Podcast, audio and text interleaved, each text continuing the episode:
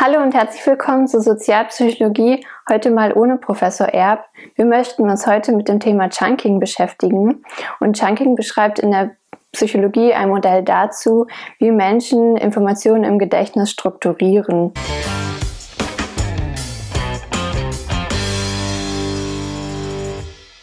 Chunk kann man jetzt so mit Bündel übersetzen. Chunking bedeutet also mehr oder weniger Bündeln von Informationen in diesem Zusammenhang. Und ich nehme einfach mal ein Beispiel. Wenn wir vier Ziffern haben, 1502, dann sind das vier Informationseinheiten. Also jede Ziffer stellt eine Informationseinheit dar. Und die kann ich persönlich jetzt relativ schnell zusammenfassen zu meinem Geburtstag, denn ich bin am 15. Februar geboren. Und so kann ich diese vier Informationseinheiten, also jede einzelne Ziffer, zu einer Informationseinheit bündeln, zu meinem Geburtstag und kann dadurch Platz in meinem Gedächtnis sparen. Und äh, dazu dient Chunking auch. Ähm, unsere Kapazität im Gedächtnis, gerade im Kurzzeitgedächtnis, ist ja grundsätzlich begrenzt. Eine sehr bekannte Theorie aus den 50er Jahren geht davon aus, dass wir so sieben plus minus zwei, also zwischen fünf und neun Informationseinheiten im Kurzzeitgedächtnis auferrecht erhalten können. Und wenn wir jetzt jede einzelne Ziffer, wie aus dem Anfangsbeispiel, speichern müssen, dann sind schon vier Einheiten äh, ja weg, also die sind dann schon vergeben. Wenn ich aber nur eine Informationseinheit brauche, um diese vier Ziffern mir merken zu können, dann kann ich meine Gedächtniskapazität viel effizienter nutzen.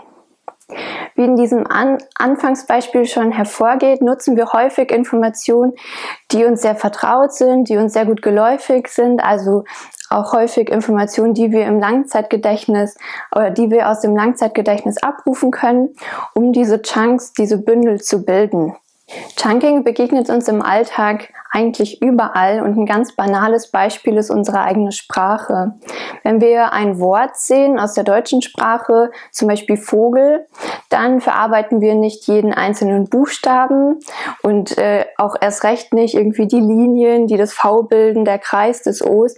Das müssen wir alles gar nicht einzeln verarbeiten. Wir sehen direkt Vogel und Vogel ist für uns eine Informationseinheit. Wenn dieses Wort jetzt in einem Satz äh, vorkommt, da, der uns sehr geläufig ist, wie zum Beispiel in einem Sprichwort, der frühe Vogel fängt den Wurm, dann können wir sogar dieses Sprichwort uns als eine Informationseinheit merken.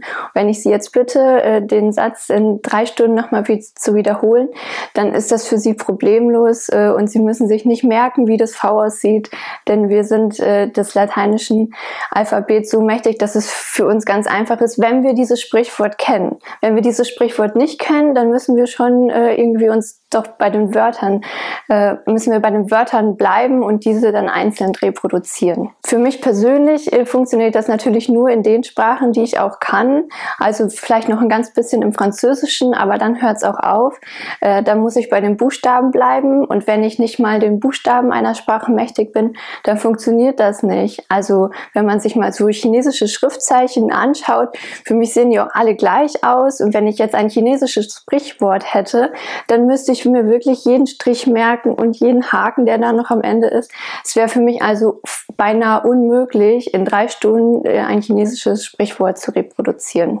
Daraus kann man ableiten, dass es kulturell abhängig ist, wie Menschen chunken. Die Sprache war dafür schon ein sehr gutes Beispiel. Äh, Jahreszahlen funktionieren auch gut. Jede Kultur hat irgendwie so Jahre, die für sie besonders wichtig in der Geschichte waren. Wenn wir Deutschen zum Beispiel die Ziffern 1989 sehen, dann fällt uns sofort die Wiedervereinigung ein, die im Jahr 1989 war. Und an der Stelle können wir dann diese vier Ziffern wieder zu einer Informationseinheit bündeln aha, das Jahr der Wiedervereinigung, genauso wie es mir mit meinem Geburtstag aus dem Anfangsbeispiel erging. Aber auch innerhalb einer Kultur unterscheiden sich Menschen darin, wie sie diese Einheiten bündeln, nämlich aufgrund ihres Wissens. Zum Thema Chunking gibt es eine Reihe von Experimenten, die das Schachspiel nutzt, um die Gedächtnisleistung abhängig vom Wissen zu untersuchen. Ähm, wir haben also auf der einen Seite Schachexperten, die sehr regelmäßig Schach spielen und auf der anderen Seite Laien. Beide Gruppen werden jetzt gebeten, äh, sich Schachstellungen zu merken und die am Ende wiederzugeben. In der Einbedingung sind die 32 Figuren rein zufällig auf die Felder, auf den Feldern aufgestellt und am Ende unterscheiden sich Experten und Laien nicht darin, wie gut sie diese Stellung wiedergeben können, weil es auch keinen logischen Zusammenhang darin gibt. In einer zweiten Bedingung ist diese Stellung, die sich die Probanden merken sollen, aus einer echten Schachpartie entstanden, so dass die Experten an dieser Stelle die Chance haben zu chunken. Sie sehen also nicht jede einzelne Figur, wie es die Laien haben, sondern sie können ganze Stellungen sehen, okay, hier ist irgendwie eine Rochade und statt jetzt fünf einzelne Figuren sich zu merken, haben sie stattdessen eine Informationseinheit und das Ergebnis liegt irgendwie schon auf der Hand. Die Gedächtnisleistung der Schachexperten ist in dieser äh, Bedingung deutlich besser. Sie können die Stellung viel besser wiedergeben als die Laien in dieser Bedingung. Wir haben jetzt die ganze Zeit darüber gesprochen, wie wir eigentlich unbewusst chunken. Äh, das mit der Sprache, da setzen wir uns ja nicht jedes Mal hin und überlegen, wo könnte das passen. Man kann Chunking aber auch ganz gezielt einsetzen, wenn wir uns zum Beispiel eine Telefonnummer merken sollen oder die neue IBAN. Äh, mir persönlich fällt das immer sehr schwer. Und äh, auf der einen Seite können wir dann natürlich Informationen nutzen, die uns geläufig sind, also das Geburtstag der Oma, berühmte Jahre, die äh, uns helfen, einzelne Ziffern dann zu bündeln, sodass wir weniger Informationseinheiten uns merken müssen. Auf der anderen Seite hilft es aber auch schon, wenn man rein die Ziffern, auch wenn sie keinen Sinn ergeben, so wie das Geburtsdatum, zu bündeln. Also wenn man jetzt, ich habe es mir extra aufgeschrieben, damit, damit ich es jetzt nicht falsch sage, die Ziffern 307 281 953 hat, ist unheimlich schwierig, also könnte ich jetzt nicht wiedergeben.